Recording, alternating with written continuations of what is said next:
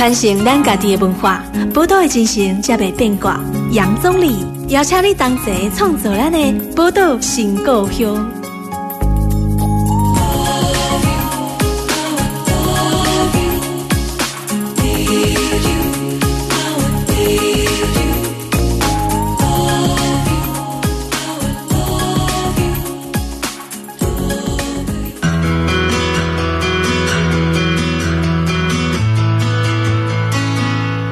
欢迎收听《波多联播网》FM 九九点一大千电台。波多新故乡，我是总理。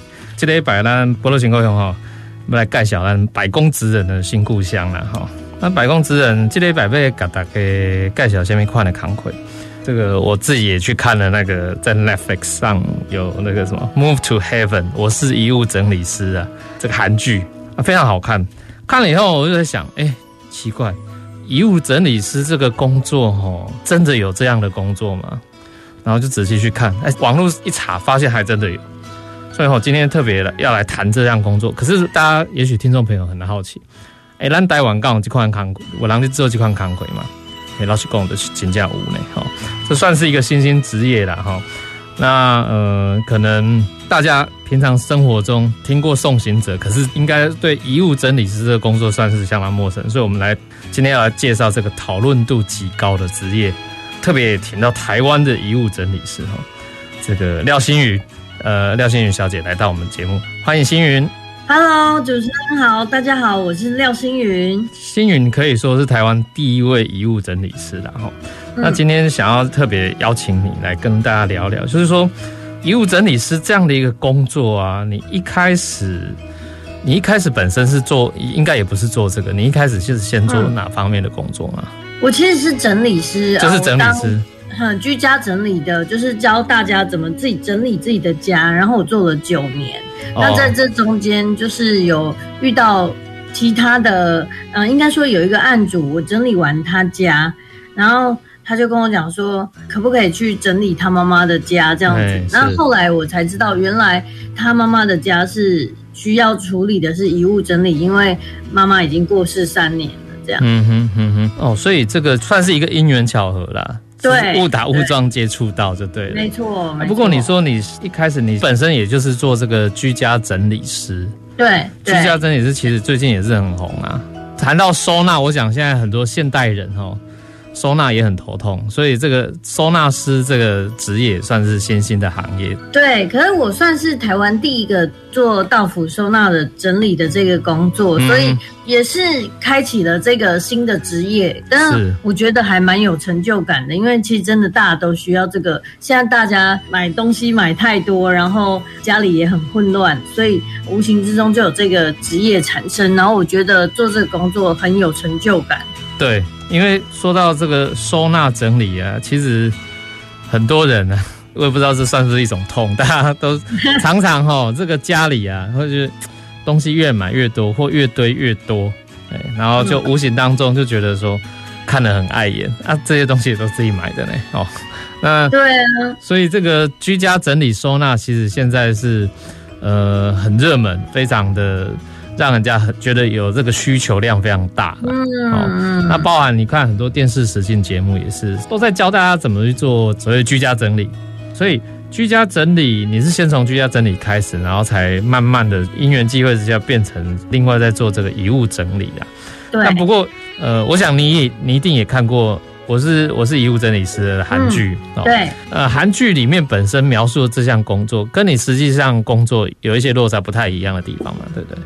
其实我觉得，就是韩剧里面演的都比较唯美一点，因为其实现场对，其实现场的工作里面没有那么怎么讲，没没有这么顺利，其实没那么顺利。是是。但是还有一点就是最大的不同，他们是有呃委托人委托他们之后，他们是直接去现场，然后就在没有委托人的情况下直接帮他做。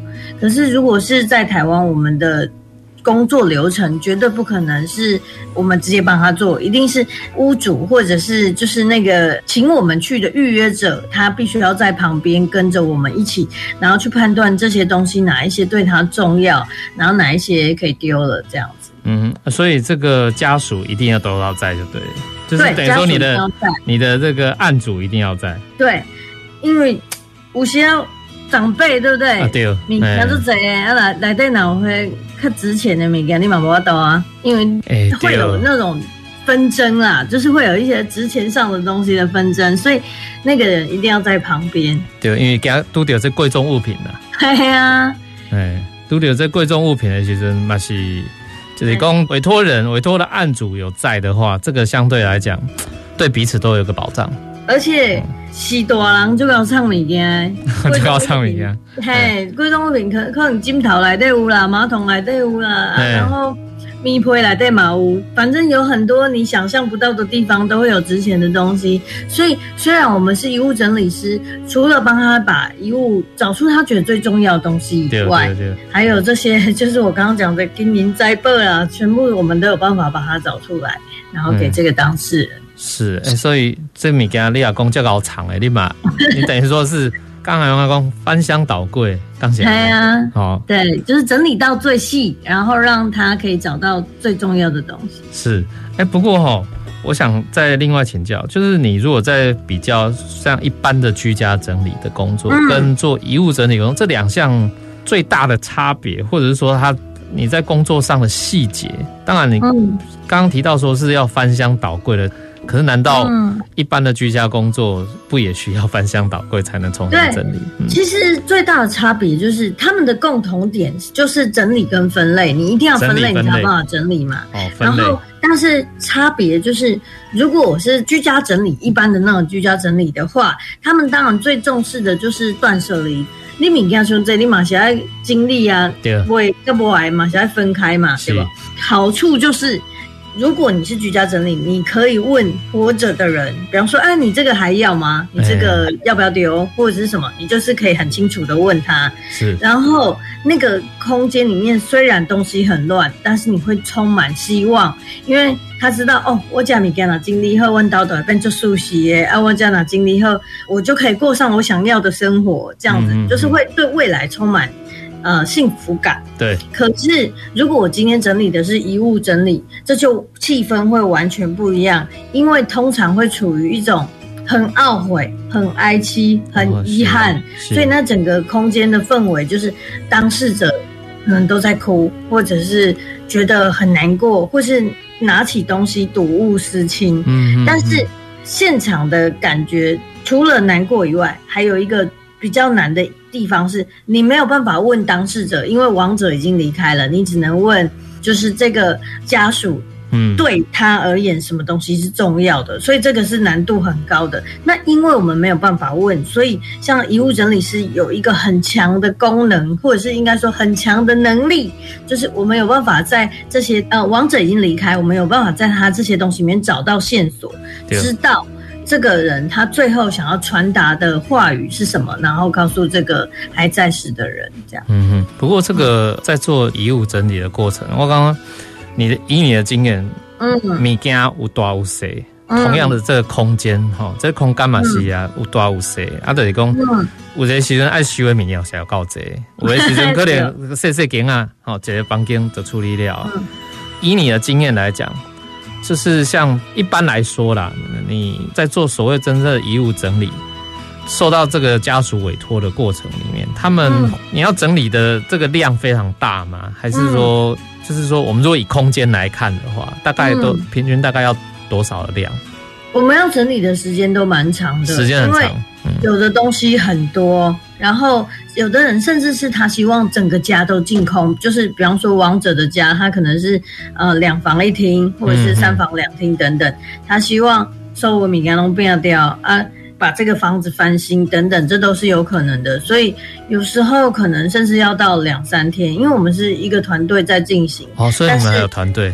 对对对，可是变成主要沟通者是我，嗯、所以我会去引导他，然后找出最重要的东西。可是其实这个遗物整理它是有有逻辑的在整理，比方说第一回合你要整理的东西可能会是比较偏跟这个人没有太大相关的，但是已经过期或是已经毁损的家具、已经坏掉的东西等等，这些东西第一轮先把它清干净。哦，最优先应该要舍弃掉的。对对对对，第一轮都是这种大型的家具啊，已经毁损的电器啊，嗯、或者是不会再穿的鞋子这一类的，就是不相干的东西先清掉，嗯、然后第二轮才是这个。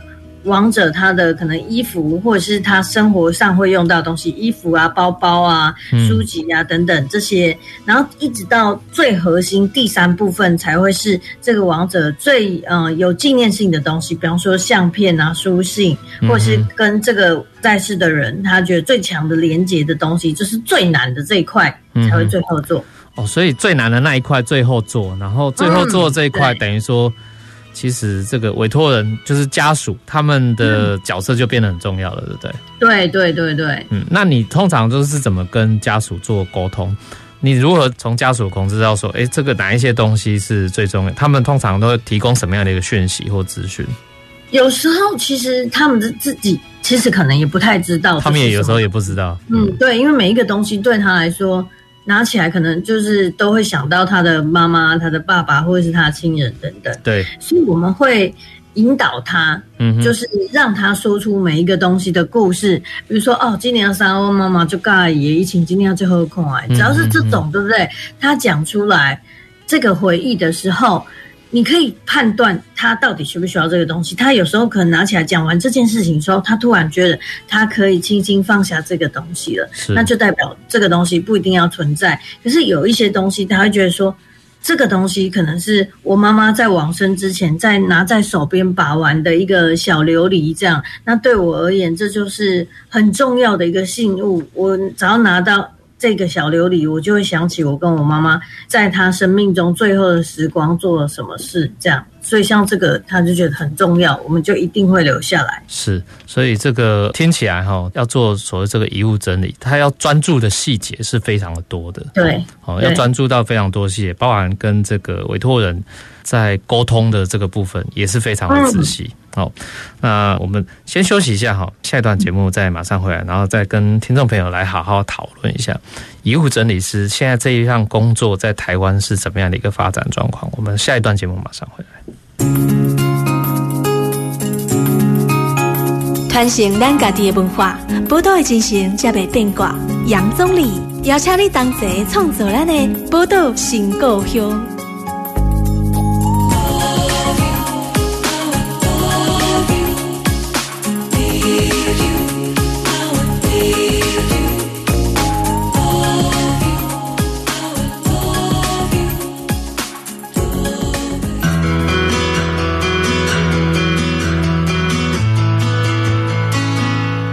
欢迎大家波多联播网 FM 九九点一大千电台，波多情况乡我是宗理。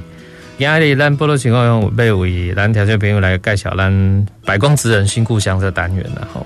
这礼拜为大家专访的工作叫遗物整理师。头个讲过啊，就是遗物整理师算是一个新兴的行业，新兴的工作。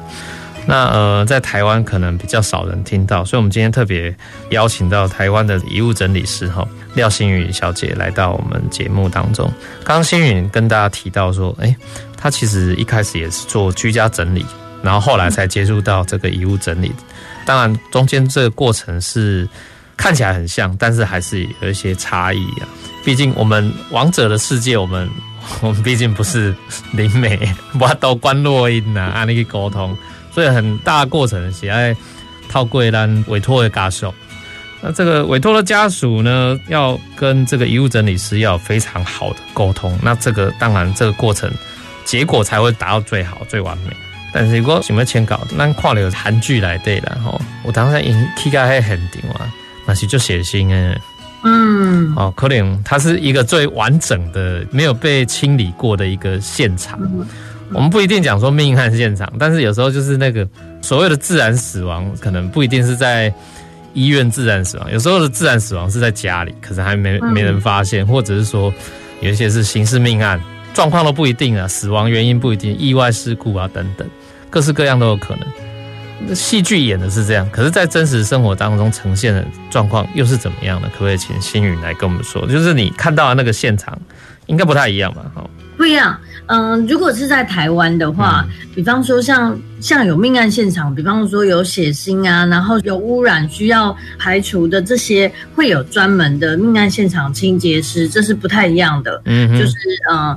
那我我们是遗物整理，所以我们整理的是主要是针对遗物。但是如果是在国外，这两件事情会是同一个人做，不管是在日本或韩国，他们的遗物整理师是需要清理现场还原。比方说地上的血迹，他可能需要把地上的瓷砖剥掉。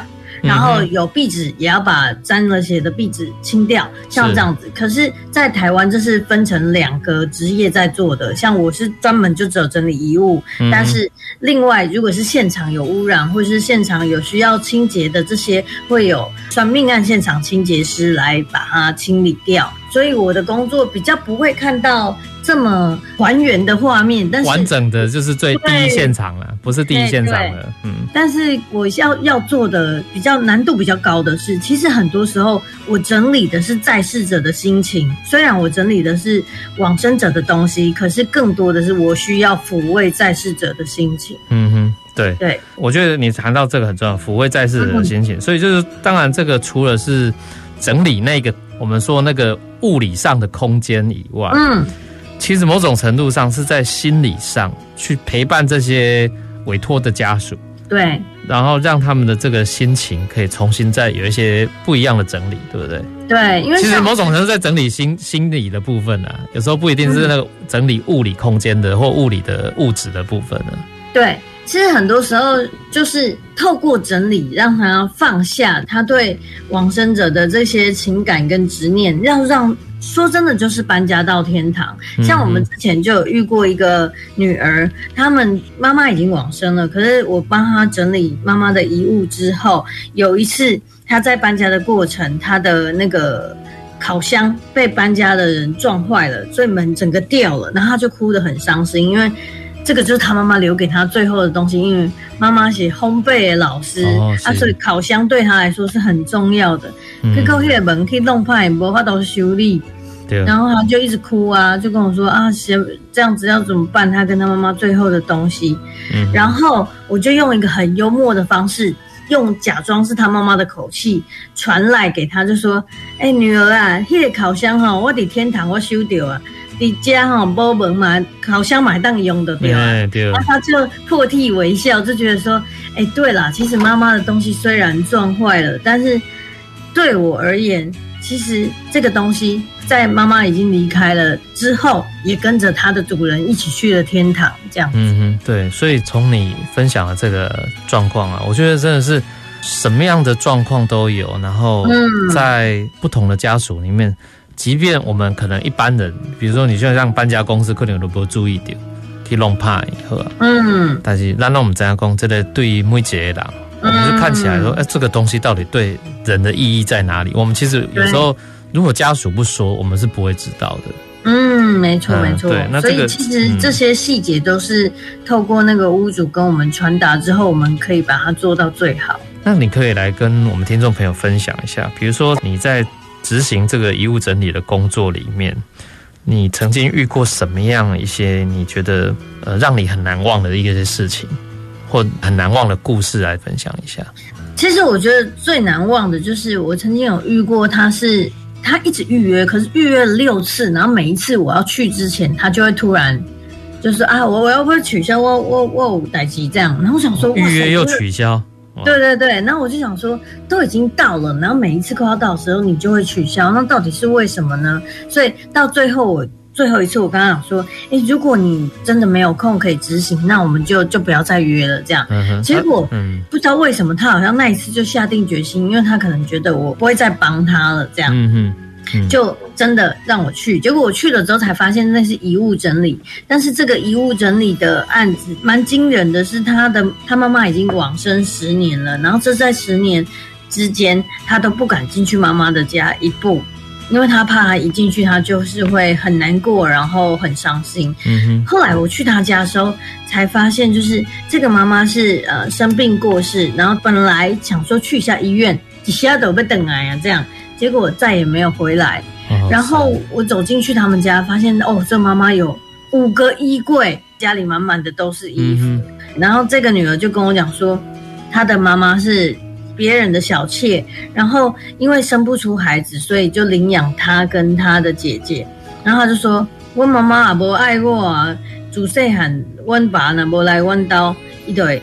搞怕，就是他就是会打他们出气就对了，嗯、然后所以他说他有一只耳朵啊，是因为这样被妈妈打到聋掉听不到，嗯哼，然后所以他就觉得他妈妈根本不爱他，然后他在十八岁之后他就搬出那个家，但是在这中间他都有寄钱回家。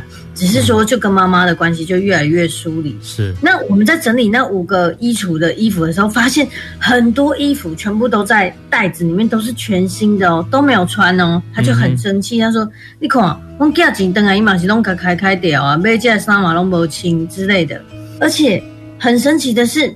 我们在他的衣橱里面找到超多新的内裤，都是全新的，有少女的内裤、女人的内裤等等各式各样的内裤。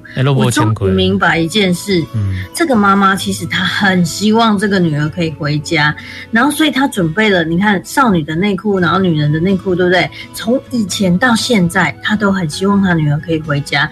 你什么都不用带，不管是你的衣服还是内裤，妈妈都帮你准备好了。可是他们都没有回家。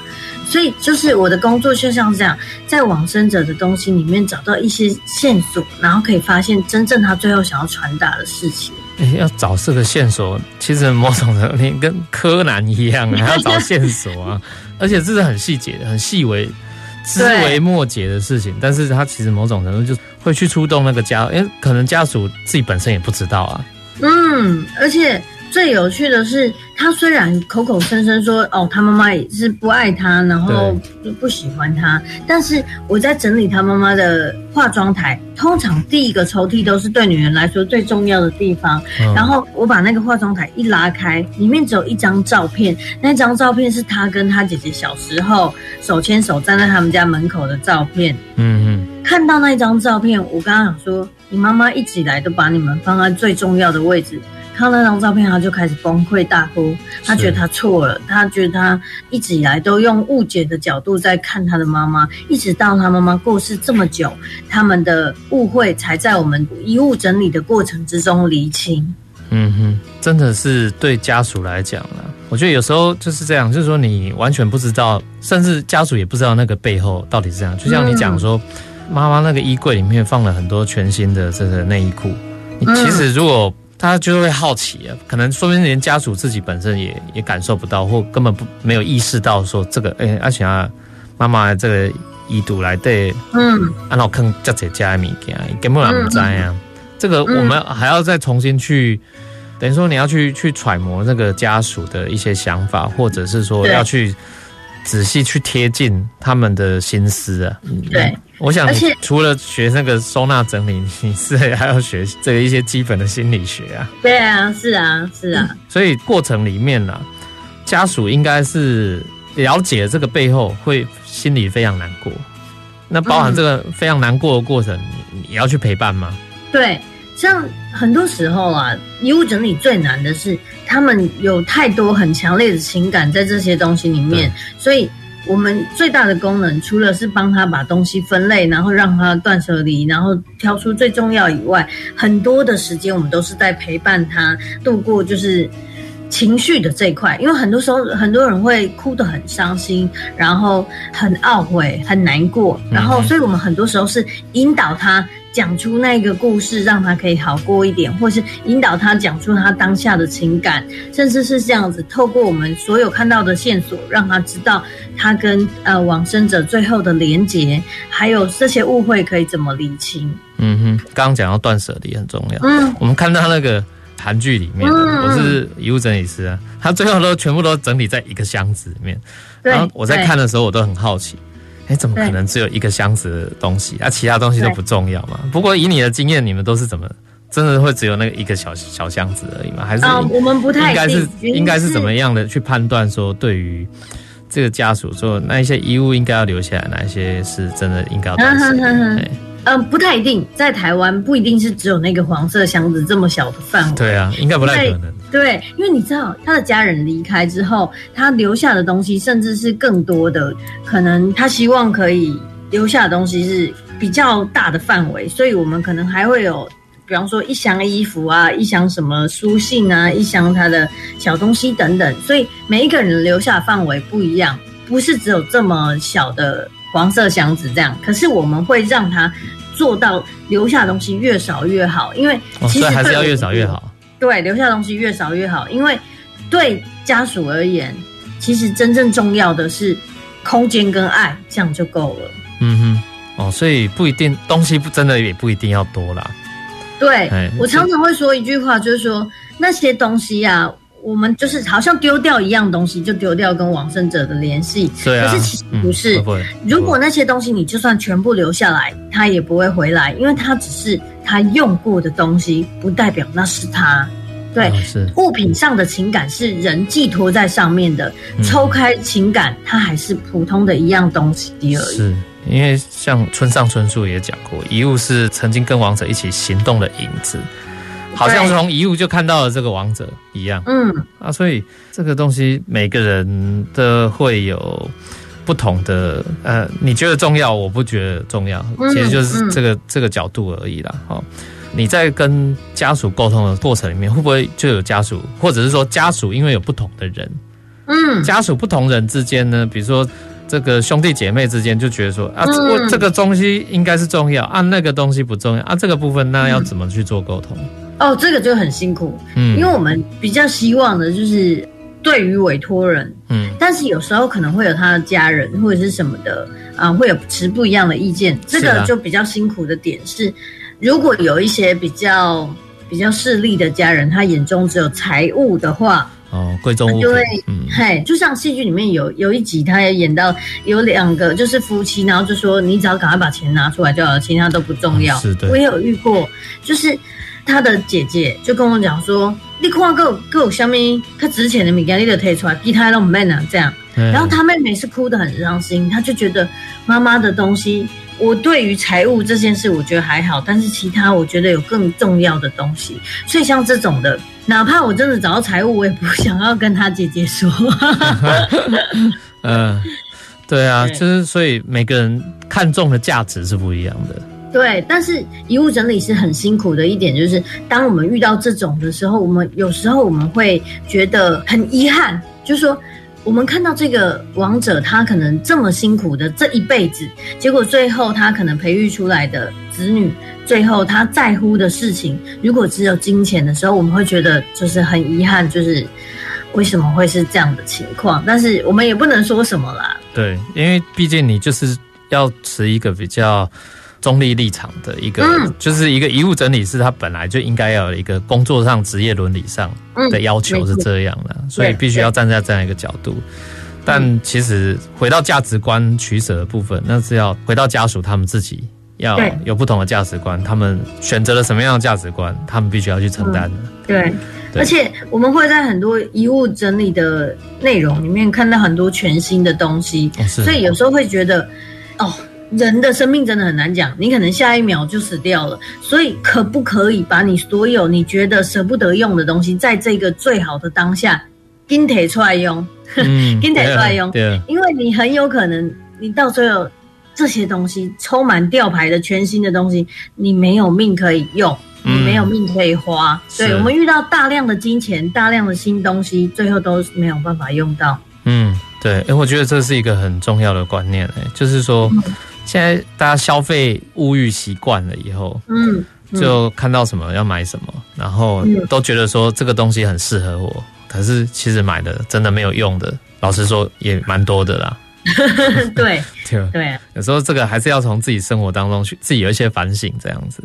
对，舍不得就要尽量用，把它用到极限为止，你就不会觉得遗憾。是，我们先休息一下，那下一段节目马上回来。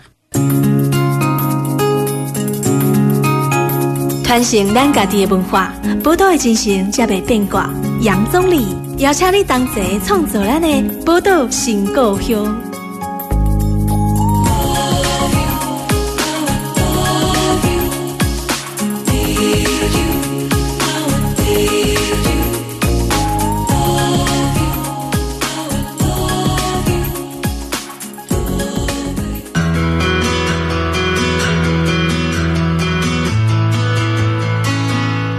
迎大家波多联播网 FM 九九点一大千电台波多情况我是钟理。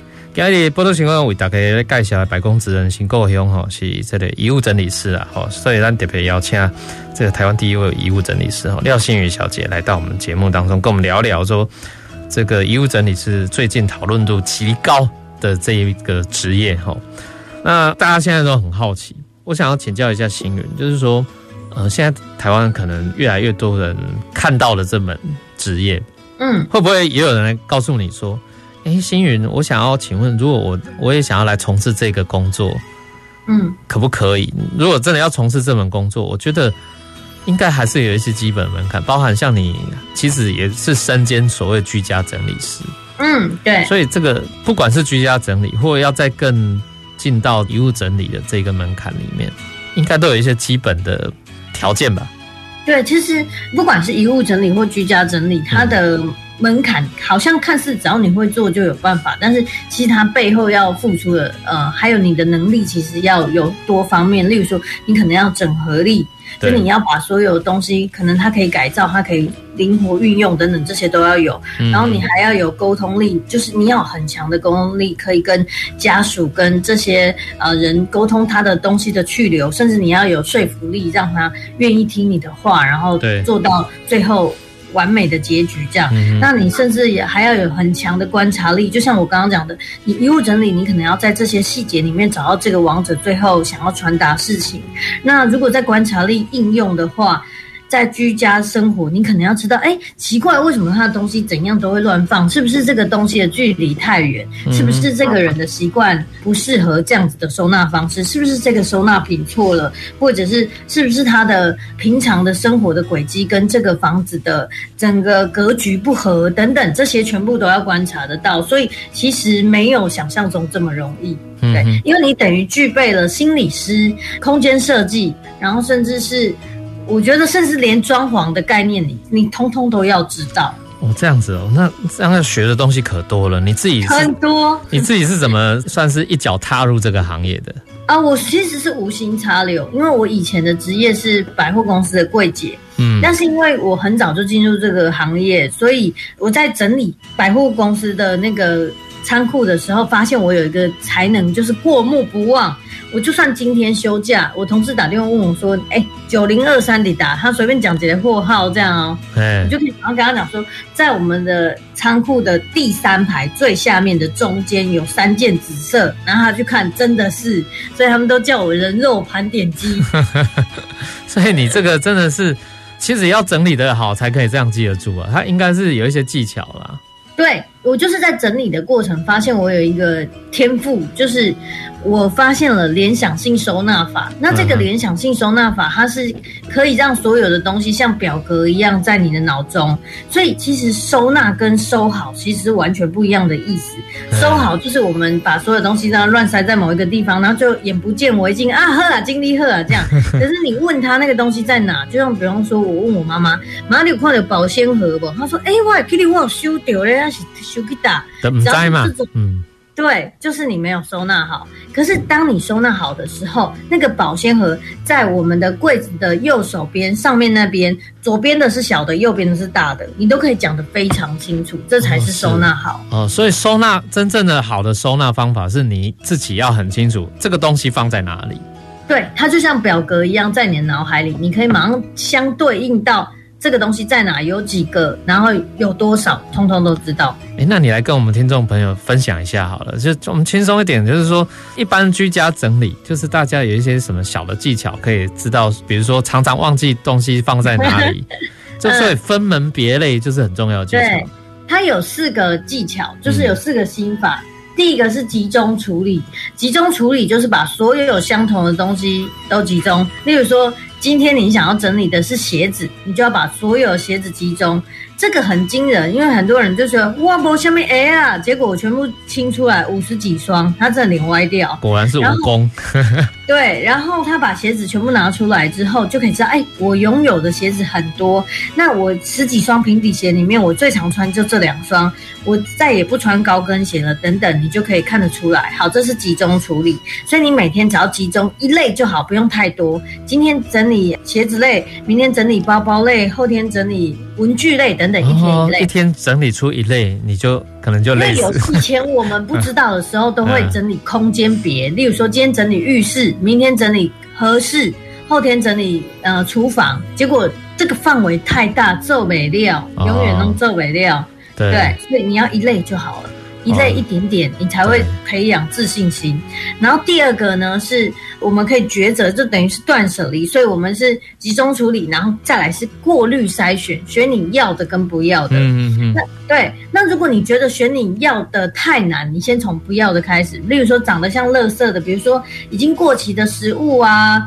发霉的东西呀、啊，或者是已经受潮的什么，然后或者是不会用到的纸箱，这种就是看起来你可以先丢的东西，你就先清掉。嗯、那另外就是选你要的的东西的时候，你就可以把你觉得最重要的，你想要用这个东西，你的生活想要被好的东西包围，就留这个这样。所以第二个就是过滤筛选，但是过滤筛选的时候，你要问自己三个问题。第一个是好喜欢，嗯，比方说你今天把所有的衣服同类型的洋装集中在一起，你拿起来就好喜欢。我大概请今年的洋装，打开龙宫啊，就散了。好，这种一定要留着，好喜欢。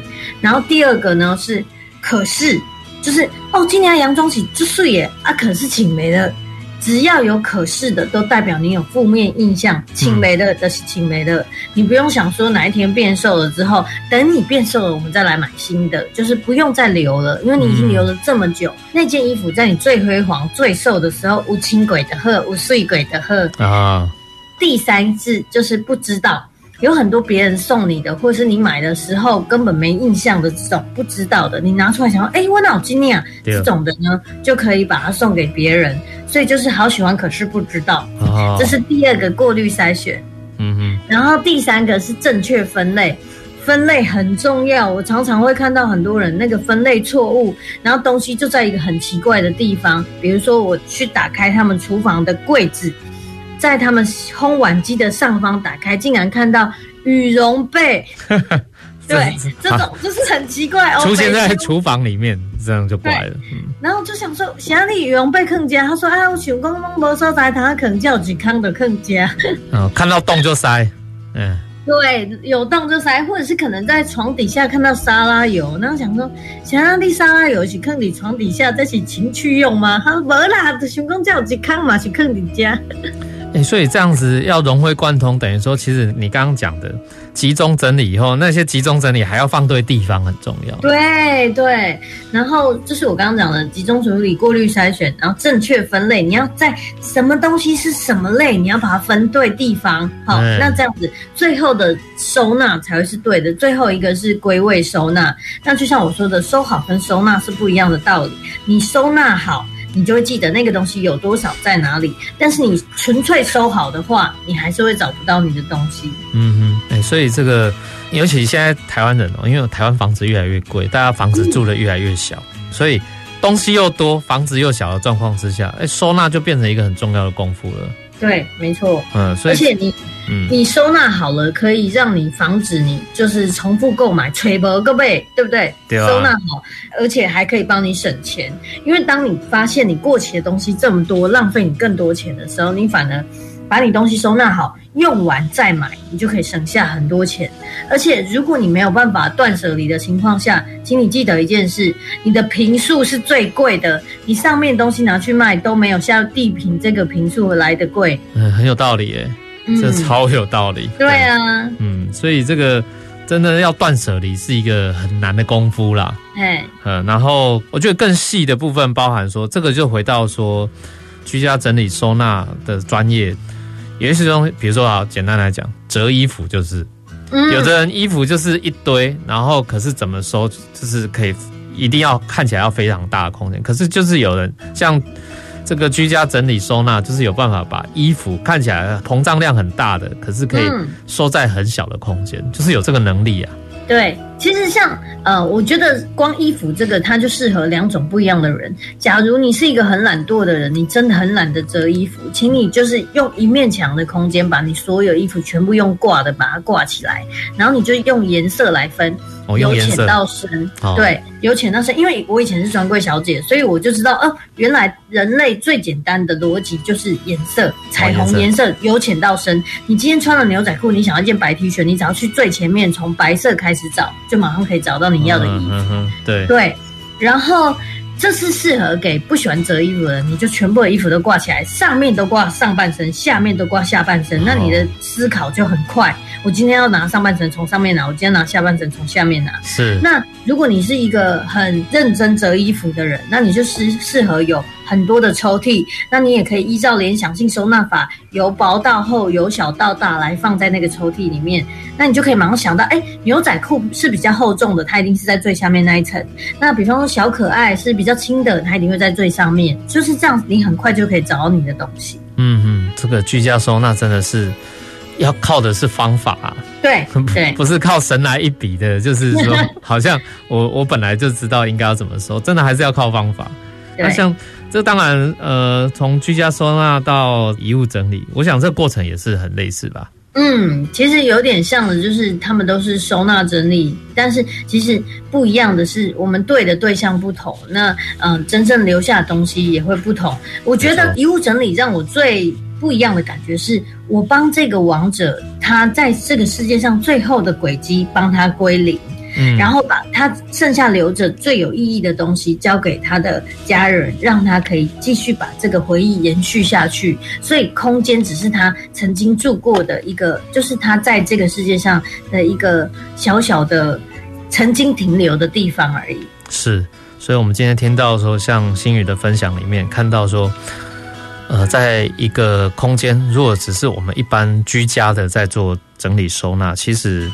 看起来是就是像刚新宇所分享的，你掌握了几个要诀哦，那你当然就是可以很快速的去去做一些处理。可是其实回到了遗物整理的过程里面，那个心情又是完全的不同。你必须要去还要去衡量，包含去照顾到亡者家属的感受。嗯，这感受的部分就很重要，因为。其实家里的东西，如果就像刚刚讲说，如果有一些东西旧了，你用不到了，你可能就是透过一些方法去做一些断舍离。那可是亲人的遗物，它承载的其实是更多的情感面的部分，对，啊，一家人的回忆等等。那这些东西断舍离其实就是非常困难，其实但是一个挣扎的过程了。有时候断舍离就要变成挣扎。那这挣扎的过程，我想透过遗物整理师。这样的一个职业，其实也帮助到了很多亡者的家属，可以做更有系统，也可以回归到说真正的去静下心来，好好来思考说，再生的人啊，跟王者之间的一个连接到底是怎么一回事啊？我觉得这个才是最根本的一个价值所在，就是呈现出这个遗物整理师的价值所在。对，我很希望，就是所有的人，并不是你你要离开了，你才要整理你的遗物。如果在你还可以决定的时候，每一天你都可以把它当成最后一天活。所以，如果可以，你像现在，你就可以整理好你的东西。那。假设你真的离开了，你也不会让你的亲人这么痛苦，因为每一次我看到好多亲人他在整理往生者的东西的时候，每一个东西拿起来对他来说都痛彻心扉。是，所以如果可以让你的东西越少越好。是，所以其实你也可以先做好预备的一些做法，嗯、就是有一些人现在其实也都会说预立遗嘱的方式，其实都会提到说预立遗嘱可能很多人讨论的也许是金钱。哦，或贵重物品等等，但其实某种程度你也可以做更多的情感面的一些交流，告诉大家说哪一些东西对你来讲是有一些意义，跟你还在世的亲人是有意义，你想要告诉他们的这些，我觉得也是可以去做的事情了。没错，没错。嗯，那呃，时间关系，我们今天宝岛新故乡爱底下先告一段落了哈。非常感谢今天星云哈。可以接受我们的连线访问来讨论这么重要的一个工作——遗物整理师。我们也希望有更多的听众朋友来认识这样的一个工作，那呃去了解它。然后我们也其实对于生命、对于死亡有重新不一样的立场来看待。这样子，谢谢星云，谢谢。